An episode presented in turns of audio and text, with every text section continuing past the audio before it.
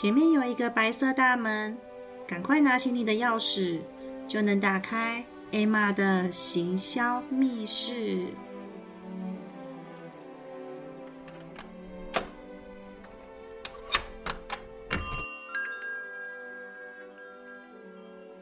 Hello，好久不见啦！这阵子真的太多事情要忙了，而且现在我不在台湾，嗯，我在越南已经三周快四周了，那也准备要回台湾。我想分享一下我在越南发生的事情。首先，这次到这边是为了公司要做考察，我们打算在越南开始发展我们的市场。这边现在正在发展。所以有很多很多公司、很多厂商都已经进驻到越南来了。我发现这边的居民大家都很爱赚钱，走在路上很多人都会发彩票，然后店门口都会有非常多的越南人会招揽你进去他们的店里，非常非常积极的在赚钱。那他们的工时也都蛮长的。举例，我去到一间我们家附近的算是美容店吧。从头到脚全部都包了，越式洗头、做脸、清粉刺、呃按摩、挖耳朵、洗眼睛、呃做指甲都有。在那间店，其实我觉得，呃里面装潢也算蛮好的，哦，但是收费非常便宜。从头到脚全部都做的话，大概台币四五百块而已，真的非常便宜，而且他们也很愿意。接很多很多的客人，他们表定是晚上八点打烊，但是如果八点之后有客人需要服务的话，他们还是会愿意做。像我跟我同事，呃，有时候可能忙到比较晚，手机跟他做预约，他都很愿意在服务我们。觉得他们工作真的非常的辛苦。这次的机会呢，也希望可以把我们公司推广出去，让他们也能够在当地发展自己的一个国际事业，而不是只是服务生活周遭的一些居民或是来这边观光的外地人。在我的来之前，有听说过，嗯，越南这边治安很不好，走在路上手机都要收好，不要拿出来，不然会被抢走。我们有时候可能手机拿出来找地址啊，或是传讯息的时候，旁边的当地人还会提醒我们要把手机收好。我想可能是因为疫情之后，他们因为疫情的时候都没有赚到什么钱，所以疫情之后可能有一些心怀不轨的越南人，呃，会想要用偷的、用抢的。但是我们住在这边，呃，这边是。越南胡志明市的中心叫做第五郡，那这里其实华人还蛮多的，而且我觉得这边的居民都普遍都很友善，而且也都很愿意帮助我们。即便我们越南文不是很会讲，但是他们都会很积极的拿出手机要翻译给我们听，这样子，并不会觉得说越南人好像很恐怖，或是说这边治安很差，要很注意。我们住的这个地方，我觉得。算蛮幸运的，邻居也都很友善。呃，我的同事他是先到越南来，那我是后面才来的。我在来的第一天，他到机场接我，下飞机之后先回到我们的宿舍，然后就去换了越南盾，跟办了一支越南的门号。为什么要办门号？是因为来这里我还有我的线上课程要进行，那我也会跟我的学生做一对一的咨询试训。所以网络是必须要流畅的，所以我就请朋友帮我看一下有没有比较好的一个方式，可以让我们这边网络是顺畅的。诶，我们就直接办电话卡，那这边不用绑合约，我觉得还不错，就是算一个月一个月支付的，有点像是预付卡的概念。所以我们就去我们家附近的电信公司办了一个门号。我来的第一天就先去附近晃了一下，呃，吃了越南小吃，然后也吃了当地台湾人开的华人的小吃，真的非常好吃，很有台湾的味道。因为我自己很喜欢吃甜食，很喜欢吃蛋糕，就在我们散步的途中看到一间大间的，算是面包店之类的，然后里面有蛋糕，我就想说我要进去晃了。就在这间面包店遇到了一对会说中文的母子。聊天过程中才发现，原来这一个妈妈的爸爸是台湾人，所以他会讲中文。他的妈妈是越南人，那他嫁到了中国大陆去，所以他的儿子都是在那边生活。刚好趁暑假带他儿子回来越南玩，所以他们这次到越南是有安排旅游的行程。刚好假日他们要去大乐玩，就邀约了我们一起去。哇，我觉得这真的非常幸运。我没有想到，诶，我这次来胡志明还有机会可以去外地旅游。我们也就趁这个机会呢，出去玩。啊，到了大乐才发现那里真的是超级美丽的，是可以拍很多很多完美照的地方。而且我去了那里查了资料，才发现原来很多 IG 上面的网红啊，拍照景点都是在大乐耶。那个地方是在呃越南的高山上面，所以其实非常的冷。我们去到饭店的时候还想说怎么没有冷气，结果后来发现根本不需要冷气。随时都像开空调一样，温度是非常低的，不像在胡志明市这么热。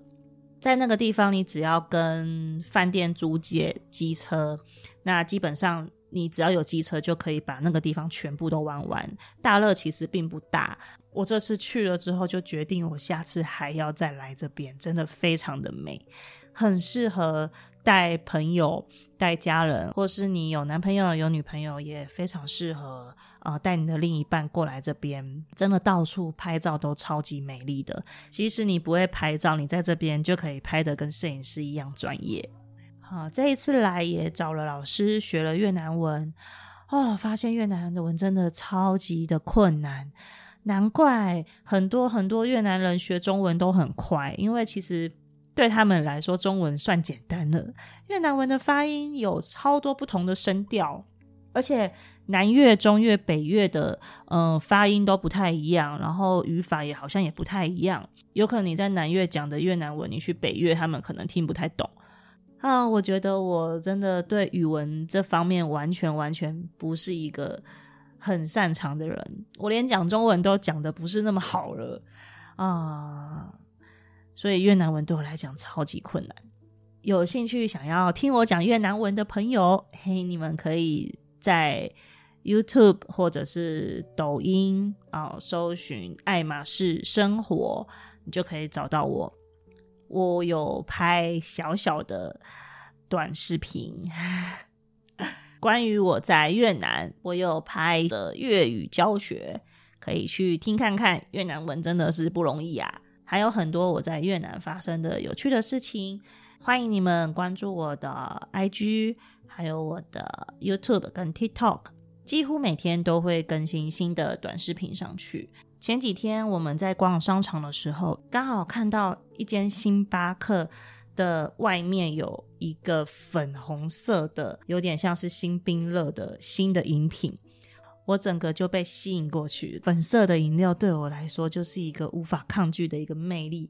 马上我就想说，我要进去买一杯来喝。然后突然想起，IG 在这一两天好像有一个星巴克的联名款，就是跟 Blackpink 做一个联名的合作，然后出了粉色的杯子，超级美丽。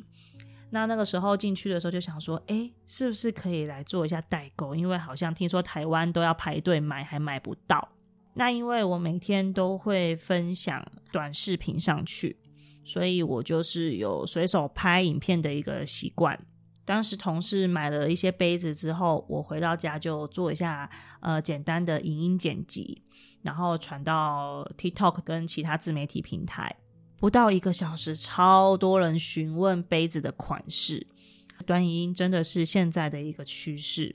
如果你会拍影片，或者你愿意尝试试试看拍影片，短影音也是一个可以经营自己的一个方式。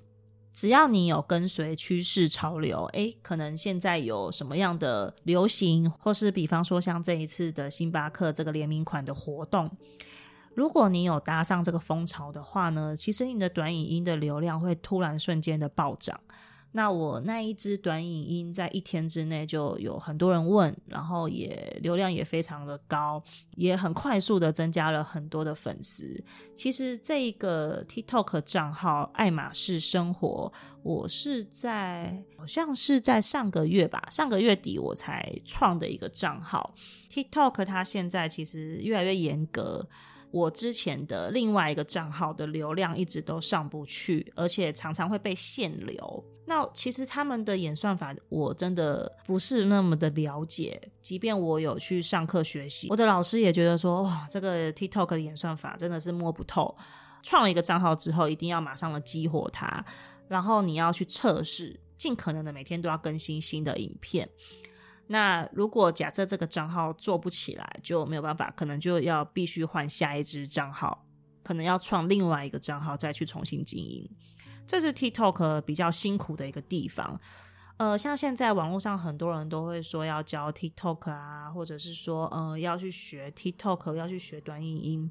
呃，我觉得要想一下哦，你要想想看你有没有这个耐心，每天每天的更新。然后呢，你要去不断的测试你的受众，因为你不知道这个影片他会不会喜欢，这其实是一个很辛苦的一个过程。但是如果经营起来的话，其实会带给你很多很多的好处的。